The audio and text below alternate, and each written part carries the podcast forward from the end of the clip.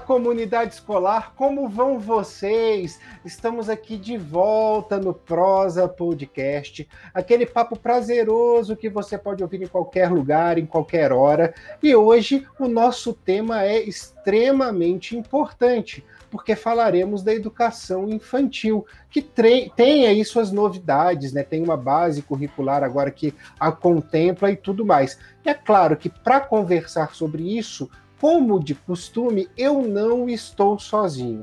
Está comigo aqui a nossa, eu posso falar, ex-coordenadora, que tem uma história tão grande conosco no colégio, inclusive foi minha coordenadora como aluna, então é um prazer enorme recebê-la aqui. Irinilza Gianese. Como vai, Irinilza? Olá, Tiago. Nossa, para mim é um prazer muito grande estar aqui de volta com vocês, podendo participar dessa, dessa conversa, dessa prosa. Comigo aqui também a coordenadora da Educação Infantil e dos anos iniciais do Fundamental do Colégio Santo Agostinho, Fernanda Volpe. Tudo bem, Fernanda? Olá, Tiago, tudo ótimo. Obrigada pelo convite, que prazer. Olá, Irinilza, que delícia prosear com você, grande profissional, estudiosa da educação, inspiração. Muito feliz com esse convite para falar de educação infantil, então vocês já perceberam que eu tenho duas pessoas altamente gabaritadas aqui comigo. E como eu até citei no início da minha fala, falei um pouquinho da BNCC, eu quero começar perguntando a vocês, né? É, o que é o currículo da educação infantil, para que, que ele é necessário, qual a importância desse currículo para a educação infantil? Muito bom, Tiago. A gente precisa, ao comentar algum assunto, deixar claro é, o que nós entendemos por este assunto, né? É, então, acho interessante a gente começar falando é, o que nós entendemos por currículo, é, explicitando qual é a visão de currículo para a educação. Na educação, a gente entende que currículo corresponde a todas as experiências de aprendizagem que são promovidas por uma instituição escolar. Significa que são incluídos nele os conteúdos, a forma de trabalhar, a forma de avaliar o progresso do aluno, tudo isso fundamentado numa concepção de ser humano, numa concepção de desenvolvimento, de onde decorrem todas as escolhas em relação a esses aspectos que acontecem no cotidiano da escola.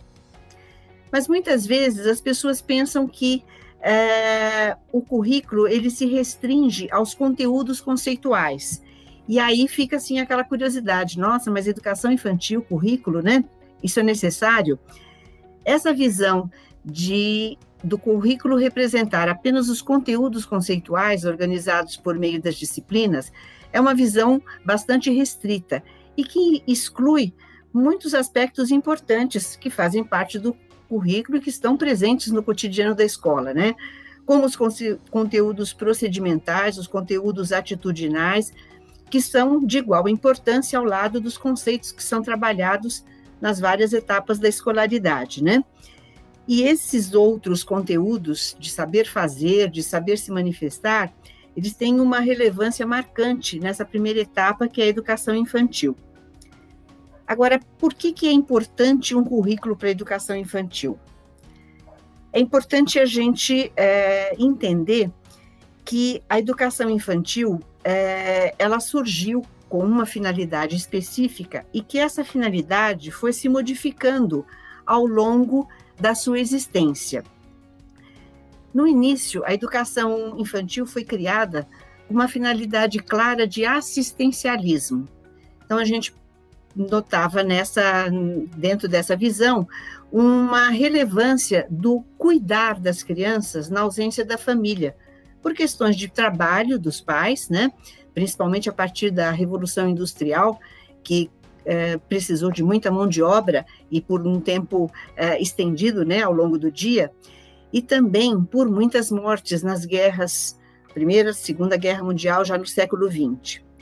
O grande número de órfãos na Europa, decorrente né, dessas tragédias, despertou uma preocupação e interesse, sobretudo de médicos, é, com relação ao cuidado e ao desenvolvimento das crianças.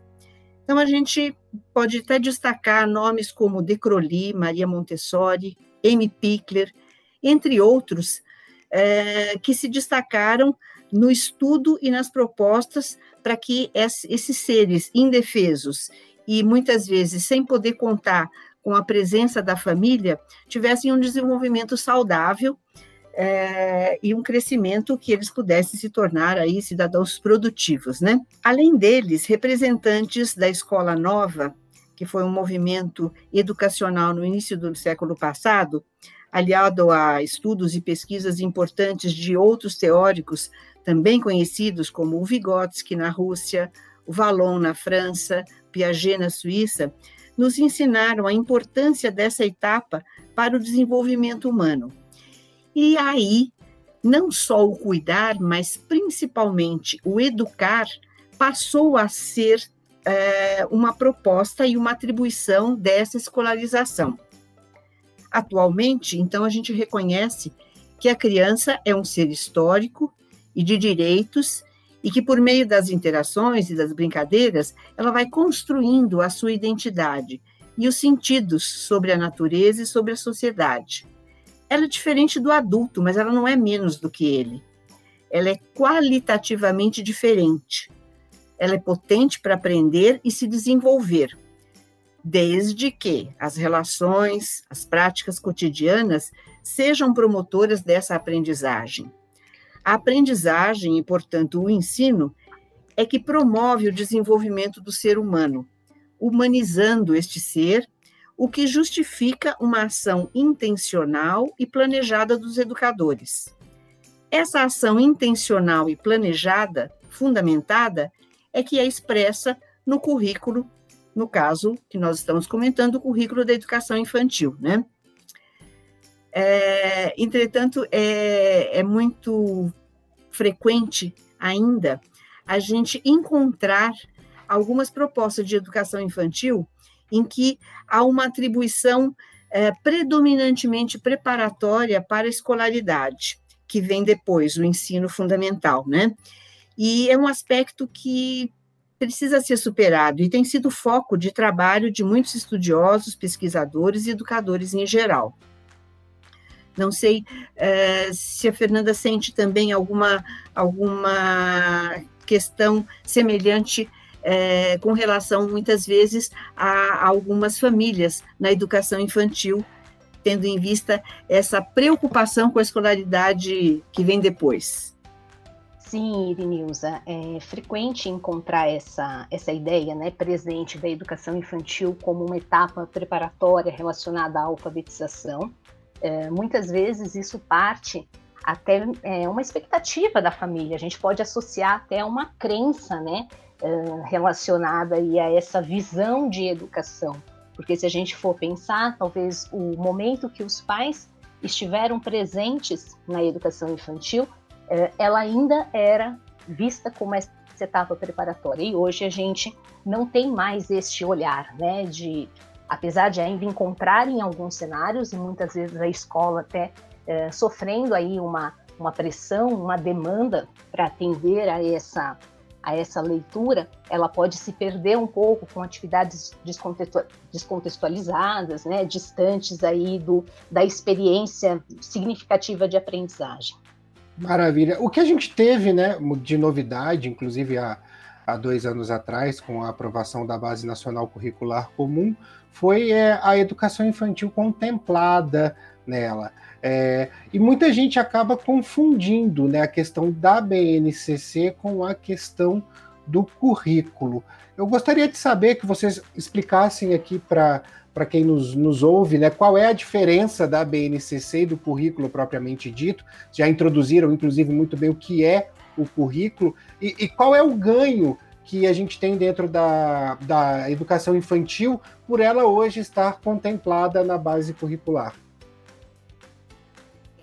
Realmente, Tiago, é, foi um, um grande passo para a educação nacional brasileira a inclusão da educação infantil é, na base nacional, né? É, ela é diferente, sim, do currículo. Existe uma diferença em termos de amplitude, de abrangência e de especificação. Mas são documentos que apresentam uma estreita relação entre si. A Base Nacional Comum Curricular, ela, vai, ela vem apresentar os direitos e objetivos de aprendizagem. Ela define o que é essencial. Ela indica conhecimentos e competências a serem desenvolvidos. Resumindo, ela vem orientar a elaboração de currículos de cada etapa da escolarização. No currículo de uma escola específica, a gente então vai encontrar elementos que a base não contempla. Por exemplo, a contextualização daquela realidade onde a escola está inserida, os seus fundamentos filosóficos, a organização eh, das situações de aprendizagem e dos conteúdos no tempo e no espaço, a metodologia, a avaliação, os recursos e os princípios que alimentam a formação dos profissionais que nela trabalham, de uma forma exatamente como aquilo acontece, é, representando o cotidiano. Enquanto que... é, a, própria base pede para que isso seja feito, não é? Que, que o aprendizado seja significativo e para isso tenha o universo do próprio aluno incluso dentro da do aluno e da comunidade incluso dentro daquilo que será trabalhado, não é? Exatamente. Ela é, está numa outra dimensão de é, orientar, mas não de definir os detalhes, as especificações daquela escola específica. Pensando em termos, inclusive, de Brasil, um país onde há grande diversidade física, regional, econômica, de atividades. A gente tem escolas urbanas, rurais, ribeirinhas, no litoral, indígenas. É, de quilombolas. Então, é, a base ela dá um panorama geral e é o currículo que vai caracterizar a, como é, todas aquelas propostas estão sendo operacionalizadas dentro de uma determinada realidade, né? E com relação às novidades, a importância dela, bom, você está falando com gente que realmente defende e levanta a bandeira, né?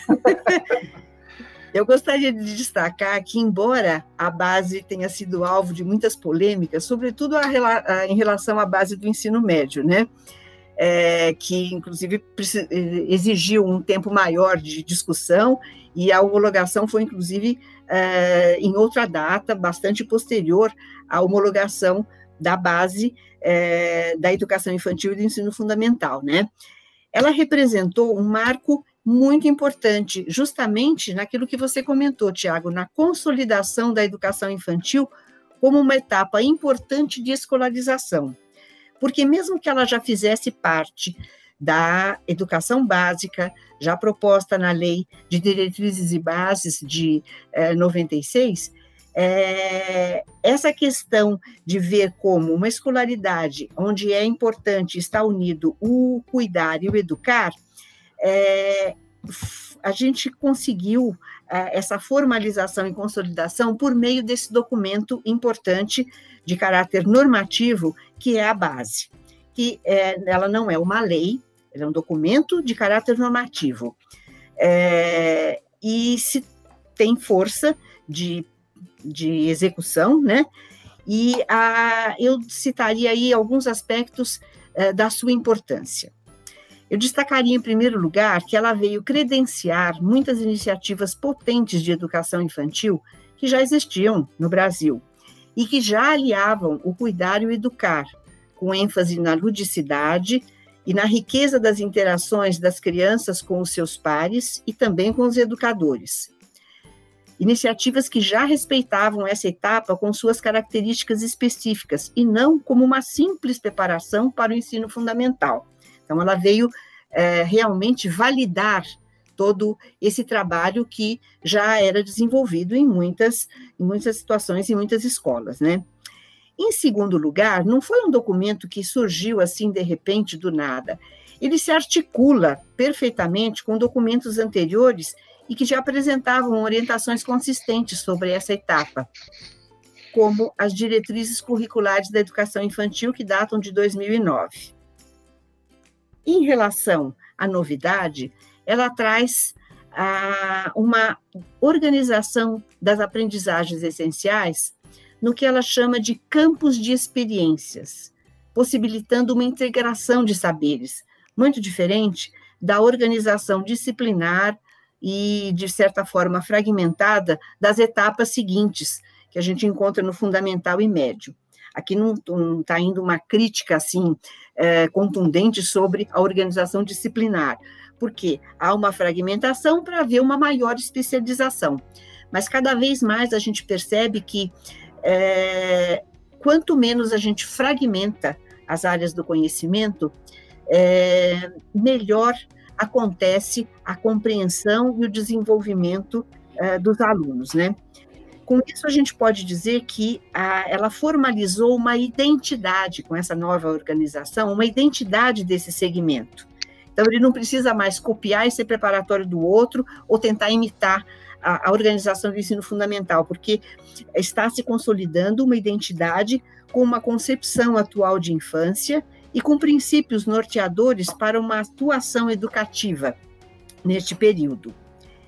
E um, um outro aspecto que eu também é, considero importante é que a própria implantação da base, né, que já vem acontecendo, ela também funcionou e continua funcionando como uma estratégia para a discussão desta identidade da educação infantil, para uma discussão da concepção da infância e do perfil do profissional que atua com os alunos desse segmento. Ela constituiu parte dos conteúdos de formação continuada para aprimorar a, a, qualidade do trabalho que é realizado nas escolas, né?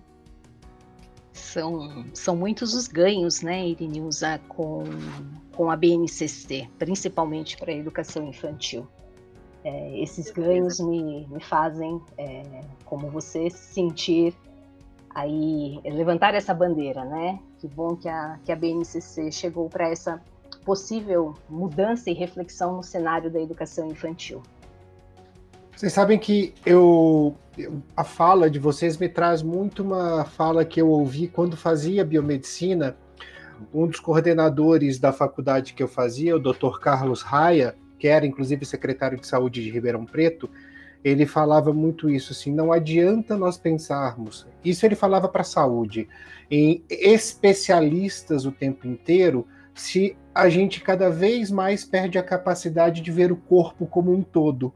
É, e ele falava muito isso, era um cara que brigava muito pela luta do médico generalista, né? Porque o generalista conseguia ter uma visão mais onde as coisas eram mais linkadas, faziam mais sentido e, e acabava, é, de acordo com ele, é, tendo um conhecimento que era mais útil é, para aquilo que ele se propunha a fazer. E quando vocês falam justamente dessa de diminuir essa especificação, é, eu, eu, eu, penso muito nisso, né? Porque o, o, exemplo dele era um exemplo dentro da saúde, mas se a gente pensar que o conhecimento ele é um, algo muito mais amplo do que a, o, o específico, né? A gente tem um ganho, inclusive, social dentro desse processo, né?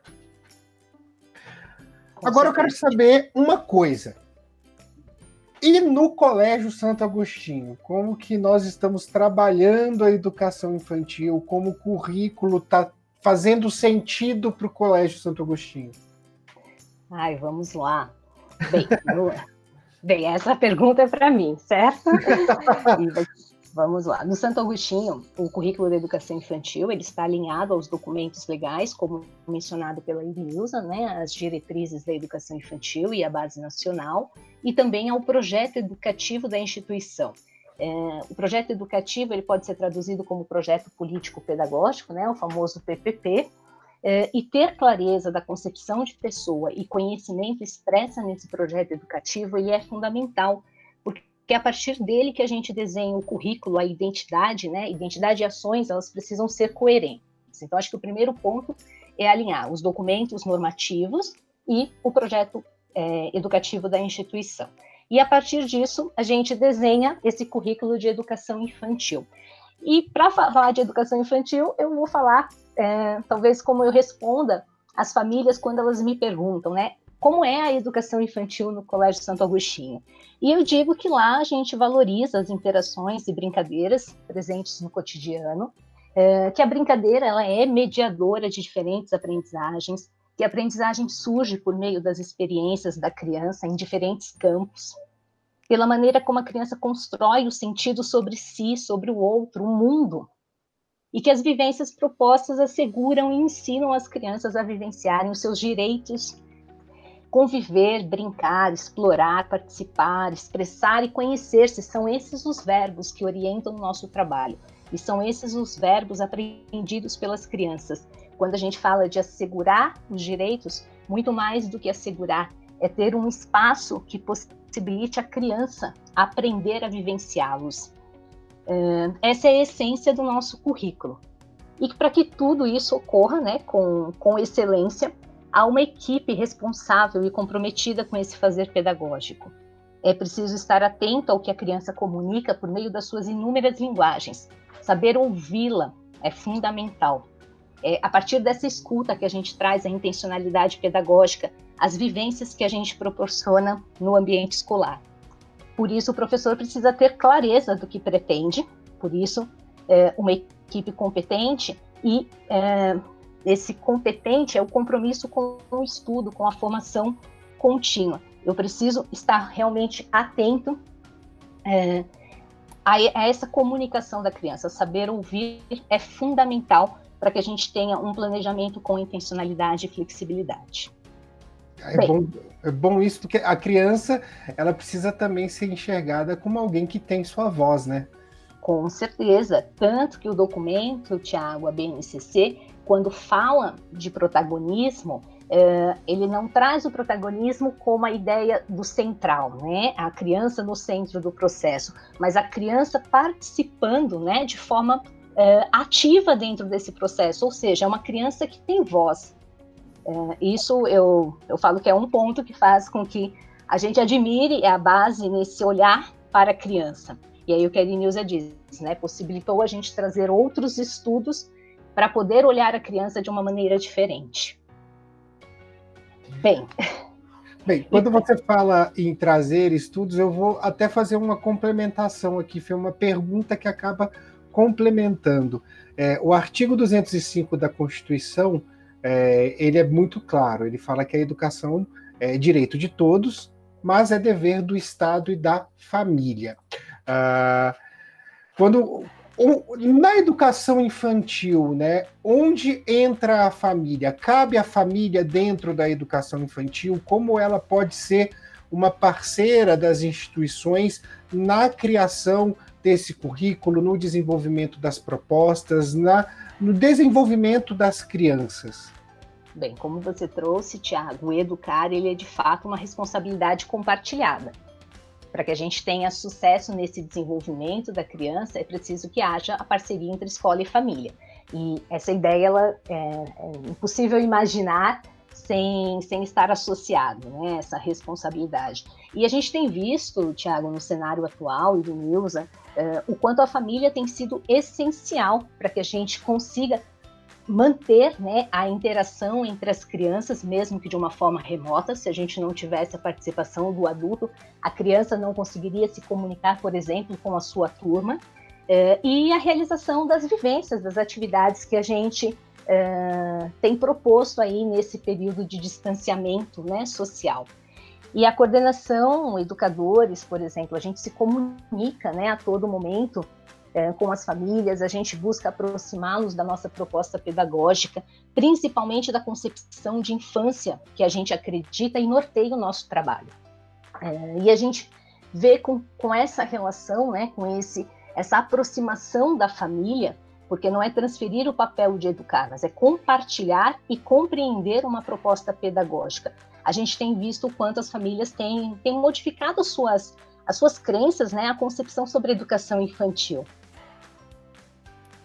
Realmente, a gente está vivendo aí uma situação de exceção em que a aproximação se intensificou, né, Fernanda, entre a família e a escola. Na verdade, é, sempre foi necessária essa sintonia, porque o aluno na escola e o filho em casa, eles são a mesma pessoa. Então, é, é, fundamental aí uma sintonia de princípios e de objetivos por isso, é, esse conhecimento anterior da família sobre a proposta da escola é tão importante. Agora, é, considero também é, que vale a pena a gente destacar que o currículo precisa levar em conta as características é, da comunidade que faz parte da escola. Mas quem decide sobre esse currículo, quem organiza e quem administra são os profissionais da educação, são os profissionais da escola. É, numa situação assim, é, numa forma de organizar e de divulgar é, em sintonia com as famílias, mostrando o trabalho, porém é, com decisões da escola que cabem aos profissionais da escola. Esse momento que a gente está vivendo atualmente, ele realmente é, misturou um pouquinho aí os espaços, né? A escola entrou na casa e a casa entrou é, na escola. É, mas é, é, importante que a gente tenha sempre a clareza de que cada é, comunidade tem o seu papel. A família tem um papel importante, é, específico, é, dentro do seu espaço e das suas decisões na ordem do particular, na ordem do familiar. E que a escola tem um papel importante eh, nas decisões que se referem a este eh, coletivo, a este aspecto e esse espaço público. Isso são, eh, acho que é importante a gente ter essas marcações que sintonia e harmonia, sim, mas uma atribuição de papéis que se combinam, mas que uh, tem cada um a sua especificidade. Perfeito, Irinilza, perfeito. Fê? Não, eu ia comentar que também, além dos papéis, eles atuam em espaços diferentes, né? Então também precisamos compreender isso. E por isso que uma boa comunicação e profissionais eh, formados, preparados para essa essa condição de se comunicar e esclarecer muito bem a proposta para que haja um entendimento e, com isso, uma atuação uh, adequada, tanto da escola quanto da família. Mas essa parceria ela é fundamental. Maravilha. Infelizmente, o nosso tempo é curto. É, eu, eu não sei quanto a vocês ah, que já? me escutam, mas eu aprendo cada vez mais aqui nesse podcast. Hoje foi um dia de muito aprendizado para mim, com certeza. Eu vou pedir então a Irinilza e a Fernanda para que façam as suas considerações finais e se tiverem também uma indicação para que nós possamos aprofundar no assunto, sempre aquela dica esperta para que o, o Prosa Podcast continue mesmo depois que acabe, é por favor, nos, nos presenteiem com essas indicações. É, bom, é uma pena realmente, porque a gente é tão apaixonada por esta fase, né, Fernanda, que a gente continuaria conversando e eu acho que a gente tem assunto para muitas outras prosas, né? Mas para procurar ser assim um pouco mais objetiva, eu gostaria de dizer que eu é, considero o desenvolvimento humano é, fascinante em todas as suas fases, mas sem dúvida essa etapa é mais intensa e por isso mais apaixonante é a etapa da primeira infância, né? E é importante a gente ter consciência é, de que toda criança é um ser de intensas possibilidades, é, que ela é, não é um adulto ainda pequeno e incompleto, é, mas que ela compreende as coisas, só que ela compreende de uma forma diferente. E que por isso é fundamental para os educadores, tanto escola como família, é, que aprimorem cada vez mais a sua escuta sobre esses pequenos, para poder acompanhar e oferecer os recursos que colaborem com o desenvolvimento integral de cada um deles. E quando eu falo em recursos, que recursos eu me refiro? Eu me refiro ao alimento para a curiosidade, que eu acredito ser espontânea nas crianças, mas que nós adultos temos que ter o compromisso de não eliminá-la nas fases seguintes, né? É, principalmente ah, os profissionais da escola, né, que têm aí uma obrigação com determinados, um compromisso também com determinados conteúdos, é, não podem deixar que essa curiosidade esmoreça. Alimento para investigação e descoberta, por meio de mais perguntas ao invés de respostas. Incentivo a criação de ideias que geram pensamento, que mobilizam esse pensamento, que geram mais curiosidade num movimento espiral contínuo. Aliás, essa ideia de espiral da aprendizagem criativa é um termo bastante explorado por um professor do MIT Media Lab, o Mitchell Resnick, que, cujo livro, é, que tem o título de um grupo de pesquisas que ele também dirige, é, foi recentemente lançado aqui no Brasil, chamado Jardim da Infância para Toda a Vida. É, é um livro bastante interessante, mas dedicado talvez mais para os professores, para as famílias, sim, para terem uma referência de escolhas, né, de cursos e, e de é, atividades que promovem para os seus filhos. Agora, como uma indicação de leitura, eu gostaria de deixar uma sugestão que eu particularmente é, gostei muito quando eu conheci. É um livro chamado Educar na Curiosidade, de uma autora canadense chamada Catherine Lecuyer. Ela é advogada, tem quatro filhos, mas reside em Barcelona já há um tempo, e ela tem se dedicado aos temas educacionais. Eu acredito que é uma referência interessantíssima para os pais, para os professores, portanto, para os educadores em geral, né?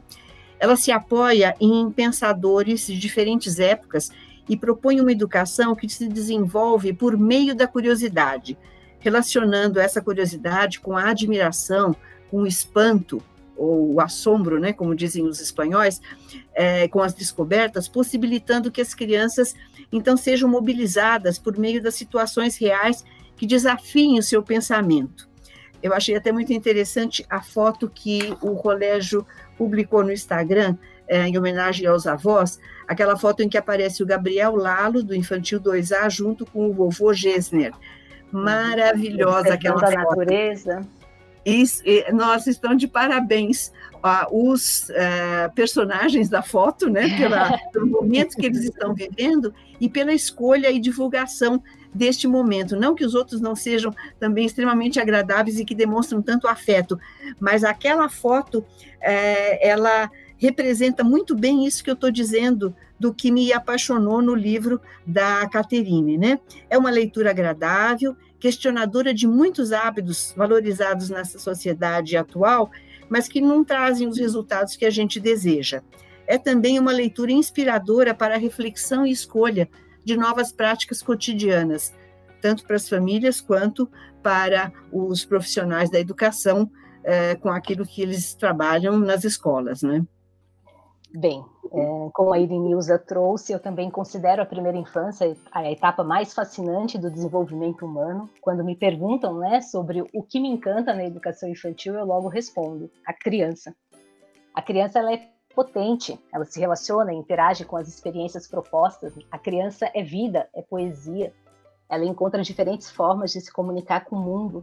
Ela traz significado, se encanta né, com o que vê e aprende é, até fazendo a relação com essa, com essa foto que a Irenilza comentou, é, esse encantamento da criança pelo mundo e a importância do adulto, eu reforço aqui, a importância do adulto estar atento à comunicação, né, como a criança se comunica com este mundo, qual é a linguagem que ela traz, é, a, a gente faz a relação com a escutativa, então isso, isso é fundamental.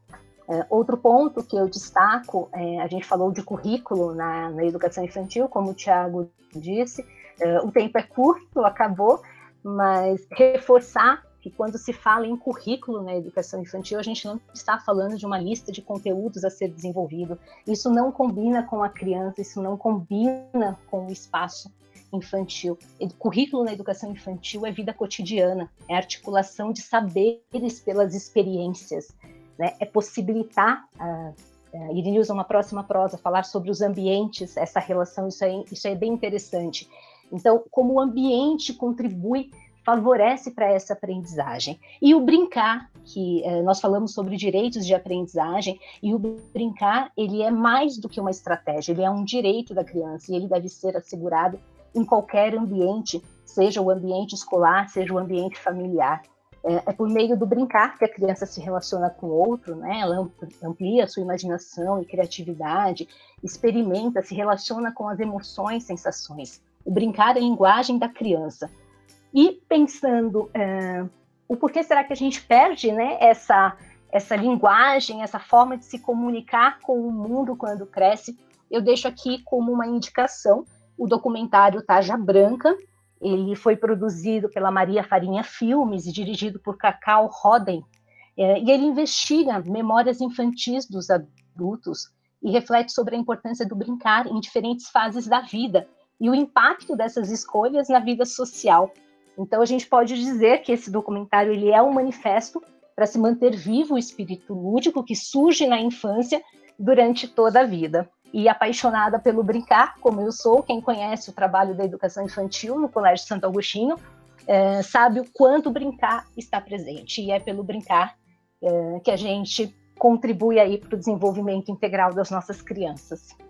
Que coisa, é coisa mais gostosa de ouvir, até eu vou dar indicação agora também. Nós tivemos um episódio aqui no Prosa com a Adriana Politano e o Cristiano, que falam também da questão do brincar.